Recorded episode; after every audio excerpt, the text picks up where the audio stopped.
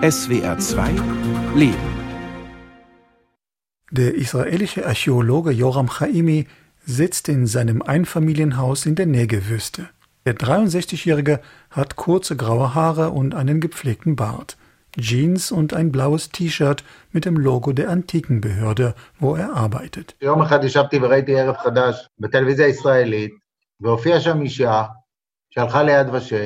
והופיעה שם אישה שהלכה ליד ושם וחיפשה משהו לגבי אימא שלה עם השם משפחה שלה. Eines Tages schaute ich mir das Nachrichtenmagazin im israelischen Fernsehen an. Eine Frau erzählte, dass sie in der Holocaust-Gedenkstätte Yad Vashem Informationen über ihre Mutter gesucht hatte. Die Archivarin sagte ihr, dass es eine andere Frau in Israel mit dem gleichen Nachnamen gibt. Es stellte sich heraus, dass diese beiden Schwestern sind und seit 60 Jahren in Israel leben nur 30 Kilometer voneinander entfernt. Jede von ihnen dachte, dass die andere in der Shoah ermordet wurde. Durch den Hinweis kamen sie und ihre Familien zusammen. Bis zu dieser Sendung war ich sicher, dass ich niemals Auskunft über die Brüder meiner Mutter finden würde. In den ersten Jahren in Israel hatte ihre Familie keine Mittel für eine Recherche. Meine Mutter hatte die Suche bereits vor Jahren daher aufgegeben und sich damit abgefunden, dass die Brüder ermordet wurden. Die Fernsehsendung hat mich sehr bewegt. Ich sagte mir, wenn sie ihre Verwandten fand, warum nicht ich? Ich dachte zwar nicht, dass meine Onkel noch am Leben wären, aber ich wollte zumindest eine Gedenktafel für sie aufstellen.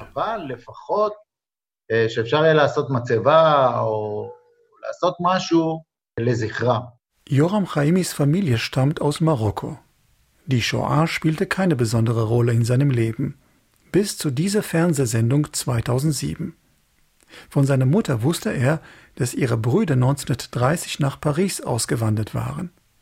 Am 9. Februar 1943 wurden sie in das Konzentrationslager Drancy bei Paris verschleppt. Aber wohin wurden sie weiterhin deportiert? In Yad Vashem ging ich das Buch von Serge Klarsfeld durch, der alle Transporte von Frankreich nach Polen auflistet. Beim Transport Nummer 53 fand ich die Namen meiner Verwandten.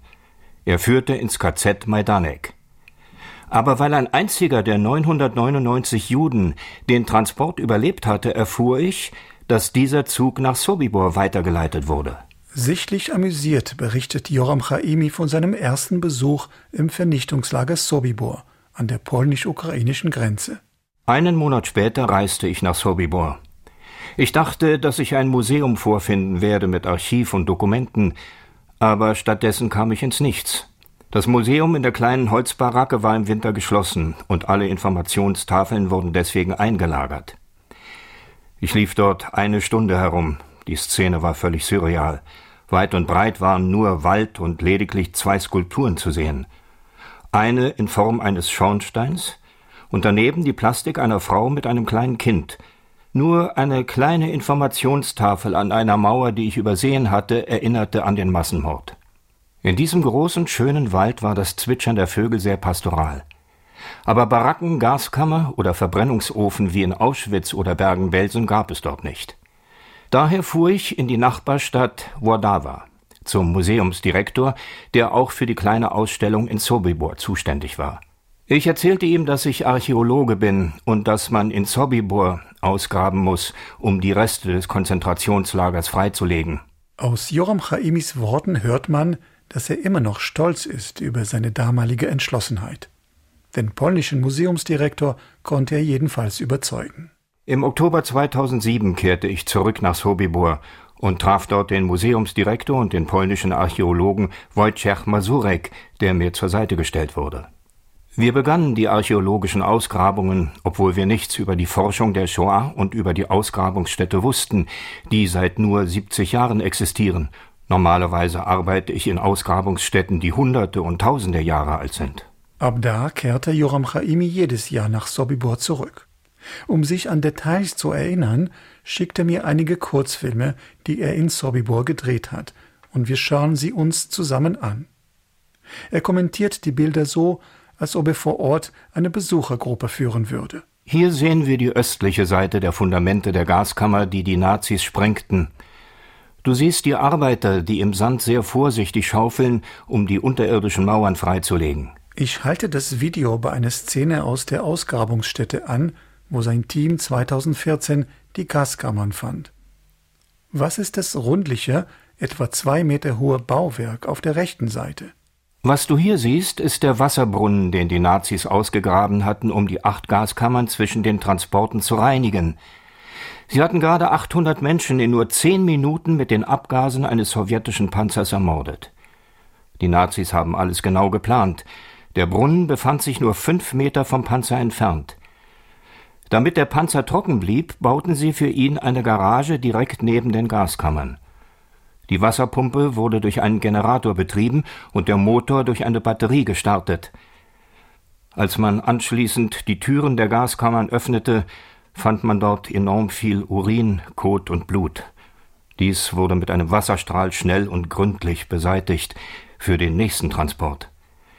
Denn die ankommenden Juden sollten glauben, dass sie in den blitzsauberen Kammern gleich duschen würden, sagt er mit Nachdruck und beugt sich in die Kamera.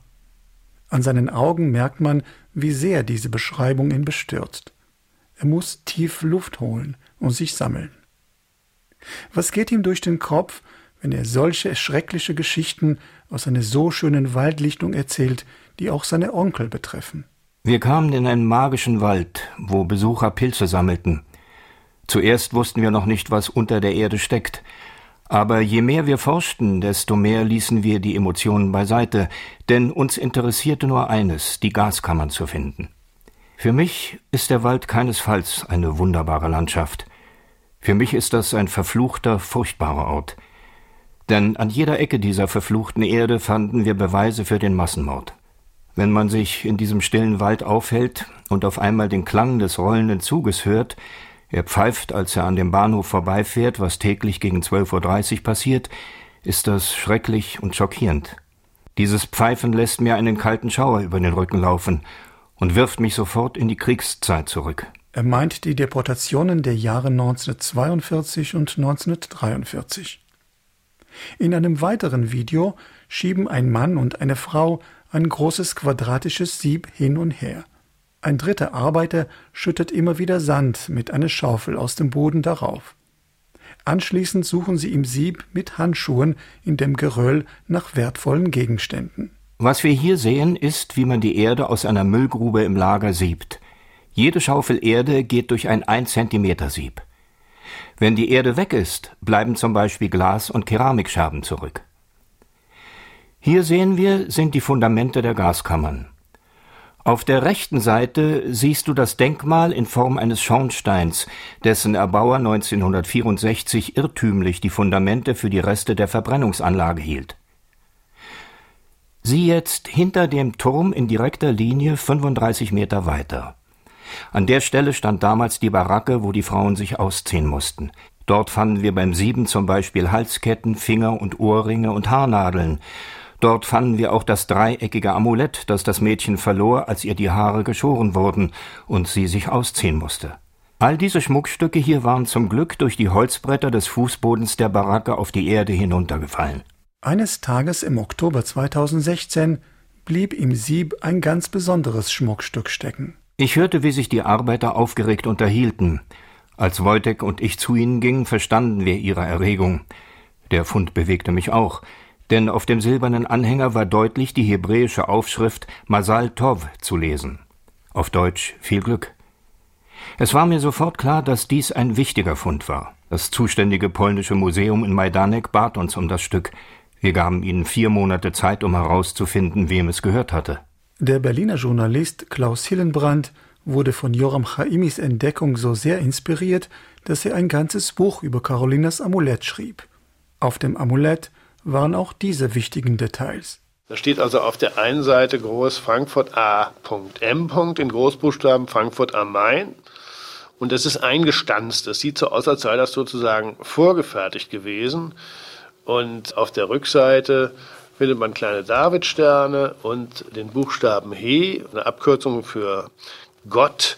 Und man findet eben dieses Datum, in diesem Fall 3.7.1929 das Geburtsdatum von Carolina Kohn. Nachdem das polnische Museum nichts über das Amulett finden konnte, ging Joram Chaimi selbst auf die Suche. Anhand des Geburtsdatums fand man in der Holocaust-Gedenkstätte Yad Vashem heraus, dass an dem Tag ein jüdisches Mädchen namens Carolina Kuhn geboren worden war. Sie wurde von Frankfurt ins Ghetto von Minsk deportiert. Von dem Amulett erzählte Joram Chaimi einer israelischen Online-Zeitung, die den Bericht im Januar 2017 veröffentlichte. Anne Frank, die ebenfalls aus Frankfurt stammte, trug ein fast identisches Amulett, hieß es im Text. Die Forscher versuchten herauszufinden, ob beide Mädchen miteinander verwandt waren. Leser, die weitere Informationen über Carolina Kohn haben, sollten sich bei Chaimi melden, schrieb die Zeitung und veröffentlichte seine E-Mail-Adresse. In nur einer Stunde lief mein Postfach über durch lauter Rückmeldungen. Eine Frau aus Frankfurt bot ihre Hilfe an und fand bei der Frankfurter Stadtverwaltung Carolinas Geburtsurkunde. Zum Glück wurde dort an jenem Tag ein einziges jüdisches Mädchen geboren. Auch der deutsche Journalist Klaus Hillenbrand kontaktierte mich. Er wollte Carolinas Geschichte recherchieren. Mit dem Redakteur der Tageszeitung Taz sitze ich in einem großen Sitzungssaal des Verlags. Das Haus ist wegen der Corona-Pandemie fast leer. Ein fünf Meter langes Kabel trennt uns und garantiert den notwendigen Abstand, was aber dem intensiven Gespräch keinen Abbruch tut. Der 63-jährige Hillenbrand ist ein energischer, freundlicher und humorvoller Mann mit kurzen grauen Haaren und Schnurrbart. Was hat ihn dazu getrieben, in mehreren Ländern dieser Geschichte nachzugehen? Ein Grund dafür, dass ich dieses Buch recherchiert und geschrieben habe, ist das Leben eines jungen Menschen, Carolina Kohn, aus dem Vergessen zu entreißen. Ein wesentlicher ist auch ein persönlicher Grund, weil äh, meine Eltern beide aus Frankfurt am Main stammen und äh, wie sich dann im Lauf der Arbeit herausgestellt hat, meine Mutter zeitweise nur etwa 400 Meter entfernt von der Familie von Carolina Kohn gelebt hat. Meine Mutter ist Jahrgang 30, Carolina ist Jahrgang 29, haben ziemlich genau einen Altersunterschied von einem Jahr. Meine Mutter ist ebenfalls in Frankfurt am Main aufgewachsen. Sie wird also in diesem Jahr 90 Jahre alt. Hat er mit seiner Mutter über dieses Buch gesprochen? Ich habe sehr häufig mit ihr darüber gesprochen und sie hat sich auch teilweise sehr detailliert noch an diese Zeit erinnern können. Und wie fand sie das Buchprojekt? Oh, meine Mutter fand das toll. Nur ist es so, dass in meinem Elternhaus die NS-Zeit und die Verfolgungszeit überhaupt kein Tabu war, niemals. Wir haben darüber gesprochen, solange ich mich erinnern kann. Und entsprechend offen standen meine Eltern immer dem Thema gegenüber. Und meine Mutter fand es ganz großartig, dass ich mich auf die Spuren von dieser kleinen Carolina begeben würde. Und hat dann auch sehr interessiert, bei den Recherchen, die ja mehrere Jahre gedauert haben, immer wieder nachgefragt, wie weit bist du denn jetzt, was hast du Neues rausbekommen? Und sie hat sich immer die Frage gestellt, immer wieder, ob äh, sie vielleicht Carolina dann doch auf der Straße mal getroffen hat. Manchmal sind es gerade Randdetails, die überraschend Klaus Hillenbrands persönlichen Bezug zu Carolinas Geschichten verraten. Zum Beispiel die zerstörte Synagoge, an der Carolina und ihre Familie auf dem Weg zur Deportationsstelle vorbeiliefen. Die Fahrt mit der Straßenbahn war Juden 1941 bereits verboten. Die Friedberger Anlage, da war die große Synagoge der orthodoxen Gemeinde und die wurde gebrandschatzt bei der Pogromnacht 38, niedergebrannt und am Ende musste sie auf Kosten der jüdischen Gemeinde abgerissen werden. Und kurz darauf haben die Nazis dort einen ganz, ganz großen Bunker gebaut, einen sogenannten Hochbunker. Man muss sich das als riesigen Klotz ohne Fenster vorstellen. Dieser Bunker steht da heute noch und den Bunker kenne ich aus meiner Kindheit, denn das war früher der sogenannte Möbelbunker. Da hatte sich also ein Geschäft installiert für Gebrauchtmöbel und ich bin beim Onkel aus Frankfurt damals sehr, sehr häufig, wenn ich zu Besuch in Frankfurt war, zum Möbelbunker gefahren und äh, so kam ich diesen Möbelbunker zurück, jetzt im Zuge der Recherche über Carolina. Mit Klaus Hillenbrand war bereits eine gemeinsame Tour durch Carolinas Stationen in Frankfurt geplant, die bei der Gedenkstätte in der ehemaligen Großmarkthalle enden sollte. Diese befindet sich auf dem Gelände der Europäischen Zentralbank. Aber wegen der Corona-Pandemie hat diese alle Führungen dort verboten. Klaus Hillenbrands Fotos des monumentalen Backsteingebäudes bieten zwar einen Ersatz, die Effizienz der Unmenschlichkeit sieht man darin jedoch nicht. Es ist ein riesiges Gebäude, gebaut 1929, also damals sehr, sehr modern und hat einen sehr, sehr großen Keller, in dem normalerweise eben Früchte und Gemüse eingelagert worden sind. Und diesen Keller hat sich die Gestapo in Frankfurt zunutze gemacht. Die Großmarkthalle liegt günstig, sie liegt innerhalb des Frankfurter Stadtgebiets, was heißt, man kann die Juden tatsächlich dazu zwingen, zu Fuß dorthin zu gehen. Und die Großmarkthalle hat direkt Anschluss zu den Gleisen des Ostbahnhofs von Frankfurt am Main. Das heißt, von dort, und so ist es auch geschehen, konnten die Züge bis an diese Halle heranrangiert werden, in die die Menschen dann anschließend einsteigen mussten. Bevor die Frankfurter Juden deportiert wurden, wurden sie ausgebürgert und enteignet. Auch bettelarme Familien wie die Kohns. Selbstverständlich haben viele Menschen unter den Deportierten damals versucht, etwas mitzunehmen, was nicht erlaubt war. Zum Beispiel Geld, zum Beispiel Wertgegenstände, zum Beispiel Uhren oder ähnliches. Und bei diesen extrem brutalen Durchsuchungen der Menschen im Keller der Großmarkthalle haben die äh, Bediensteten der Gestapo damals wohl sehr, sehr viele Gegenstände tatsächlich gefunden und beschlagnahmt. Carolina muss es offenbar gelungen sein, diese kleine Amulett zu verstecken. Freut sich Klaus Hillenbrand über diesen kleinen Sieg der Zwölfjährigen über die Nazimaschinerie. Zur Effizienz der Gestapo gehörte auch, dass sie diese Großmarkthalle immer halbtageweise für die Deportationen angemietet hat. Während dieser Zeit durfte kein Marktgeschehen stattfinden. Durch die Recherchen fand Klaus Hillenbrand heraus, meine Mutter hat ab 46 oder 47 in der Großmarkthalle gearbeitet. Sie hat da Hilfsdienste gemacht, so als Hilfssekretärin. Und sie kennt die Räumlichkeiten, sie kennt die Keller, sie war dort überall unterwegs. Und sie wusste, bis wir über das Thema gesprochen haben, nichts davon, dass das der Ort war, wo die Frankfurter Juden in den Tod deportiert worden sind. Es hat ja niemand gesagt, weil die Leute sich geschämt haben, weil viele von ihnen gewusst haben dürften, was damals passiert ist in dieser Großmarkthalle und dieses Wissen verdrängt haben und nicht daran erinnert werden wollten. Klaus Hillenbrand reiste für seine Nachforschungen sogar in die weißrussische Hauptstadt Minsk. Dorthin wurden an einem Tag mehr als 1000 Juden deportiert, auch Carolina Kohn. Die ganz großen Vernichtungslager an die wir heute denken, wie Treblinka oder Majdanek oder Auschwitz oder Sobibor, die waren damals noch nicht so fertiggestellt.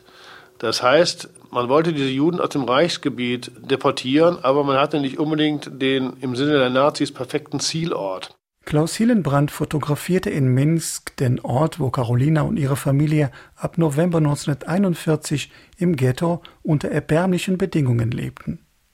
Er schätzt, dass das Mädchen trotz Unterernährung und beißender Kälte fast zwei Jahre bis zur Auflösung des Ghettos überlebte. Wenn die These stimmt, dann zeigt das, dass Carolina ein unglaublich starkes Mädchen gewesen sein muss. Sie hat nämlich dann wirklich Jahre in diesem grauenvollen Ghetto von Minsk überlebt, was wirklich extrem schwierig gewesen sein muss, weil es dort nichts zu essen gab oder viel zu wenig, weil die Hygienemaßnahmen unzureichend waren, weil Krankheiten ausbrach, aber keine Krankenstation vorhanden war, weil es insgesamt eben ganz grauenvolle Umstände gegeben hat, unter denen die meisten Menschen eben auch zusammengebrochen und gestorben sind. Klaus Hillenbrands nächste Station war Carolinas letzte. Er zeigt Fotos aus Sobibor die Rampe des Vernichtungslagers, wo die Züge mit den Deportierten ankamen. Das war eine extrem merkwürdige Erfahrung für mich, weil so wie wir Konzentrationslager kennen, und das war nicht das erste, was ich besucht habe, und Vernichtungslager, so kennen wir dort diese verrosteten Stacheldrahtzäune und diese furchtbaren langgestreckten Holzbaracken, diese hölzernen Wachtürme. Und von Sobibor ist eben so gut wie nichts mehr übrig. Es ist keine Baracke mehr da, es ist kein Zaun mehr da. Es gibt keine Wachtürme dort zu sehen. Der Wald ist gepflanzt worden von den Nazis, um das zu verdecken. Tatsächlich mit schnell wachsenden Fichten, die wurden dort hingestellt, 44, nachdem man das Lager aufgelöst hat, um tatsächlich zu verdecken, was dort geschehen ist. Der große Widerspruch zwischen dem, was er über Sobibor bei seinem Besuch wusste, und dem, was er dort sah, hinterließ bei dem nüchternen Journalisten die wohl stärksten Eindrücke aus seiner Spurensuche. Es war furchtbar, weil es dort wunderschön ist. Ich war dort im Frühherbst, im September und äh, die Bäume glühten in den wunderbarsten Farben. Pilzsammler waren unterwegs. Es war warm, es war trocken, es war einfach friedlich und wunderbar und vollkommen unvorstellbar, dass dort, wo man eben am liebsten irgendwie ein Picknick gemacht hätte, dass an so einem Ort vermutlich fast 200.000 Menschen umgebracht worden sind innerhalb kürzester Zeit, dass dort äh, Gasanlagen installiert waren und die Menschen später unter freiem Himmel verbrannt worden sind. Klaus Hillenbrand hat drei Bücher über weitgehend unbekannte Juden geschrieben, die der Shoah wie durch ein Wunder entkommen konnten. Sicherlich reizte ihn auch, die unbekannte Geschichte der Carolina Kohn zu erzählen, die knapp einen Monat jünger ist als Anne Frank. Dieses Amulett ist ein ganz, ganz großes Rätsel. Das Amulett ähnelt sehr stark einem Amulett, das auch Anne Frank getragen hat. Im Lauf der Recherche hat sich aber herausgestellt, dass dieses Amulett relativ häufig vorhanden gewesen sein muss, und zwar ausschließlich bei jüdischen Kindern, und zwar bei jüdischen Mädchen genauer gesagt, der Jahrgänge 28 und 29. Klaus Hillenbrand zeigt das Foto einer Lichtung im Wald. Nichts an diesem stillen Ort verrät, was Joram Chaimi hier unter der Erde fand. Wenn sie dieses Amulett tatsächlich getragen haben sollte, als ihr die Haare geschoren wurden, kurz vor ihrer Ermordung in den Gaskammern von Sobibor, dann muss das für sie ein sehr wertvolles Stück ihres kurzen Lebens gewesen sein, dass sie es damals getragen hat. Das Amulett als ein Vermächtnis? Vor Spekulationen hütet sich der Journalist, egal wie verlockend das nach jahrelanger Recherche klingt. Joram Chaimi machte in Sobibor historische Entdeckungen. Rund 70.000 Gegenstände fand sein Team im sandigen Boden. Zum Beispiel ein Schmuckstück mit dem Abbild von Moses mit den zehn Geboten, Zähne oder das Klappmesser eines Nazi-Offiziers. Hat er zehn Jahre lang diese ganze Arbeit in der Hoffnung geleistet, Spuren seiner ermordeten Onkel zu finden? Nein, absolut nicht. Mein Ziel war es, das Konzentrationslager Sobibor für die kommenden Generationen zu dokumentieren. Mir war klar, dass die Chance, Details über meine Onkel zu finden, fast null war, aber je länger ich ausgrub, desto klarer wurde mir, wie wenig wir über das Unterlager 3 wissen, wo einst die Vernichtung stattfand. Denn dort hat keiner überlebt, so dass niemand wusste, wie viele Gaskammern dort existierten – uns gelang es, fast all diese Spuren aufzudecken. In Sobibor fand Joram Chaimi zwar keine Hinweise über seine Onkel, aber er setzte Jackie und Maurice Benzaken ein würdiges Denkmal. Der frühere Museumsdirektor von Sobibor nahm Steine, so groß wie Ziegelsteine, und klebte sie auf eine Gedenktafel mit ihren Namen, der Transportnummer und dem Datum ihrer Ankunft in Sobibor. Ich habe diesen Gedenkstein aufgestellt, und jedes Mal, wenn ich dort ankomme, zünde ich Kerzen für sie an, wie das bei Juden üblich ist. Wenn ich dort so unglaublich viele Knochen finde, geht mir manchmal der Gedanke durch den Kopf, dass manche dieser Knochen von meinen Verwandten stammen. Sagt Joram Chaimi im Präsens, als ob er immer noch im Sand von Sobibor graben würde. Dann hält er kurz inne, er kann seine Trauer kaum verbergen.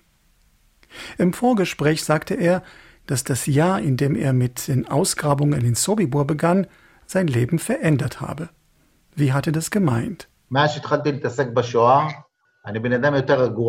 Seitdem ich mich mit der Shoah auseinandersetze, bin ich viel entspannter. Ich kann die Realität besser akzeptieren und habe mehr Geduld als je zuvor. Wenn ich mich mit all den Gräueltaten im Todeslager auseinandersetze und jemand kommt und beginnt mit mir über eine Banalität zu diskutieren, dann sage ich ihm, Wegen einer solchen Kleinigkeit verschwendest du so viel Energie? Es sind früher viel schlimmere Dinge passiert. Diese Erfahrung hat meinen Charakter verändert. Ich habe gelernt, die Dinge im Verhältnis zu nehmen.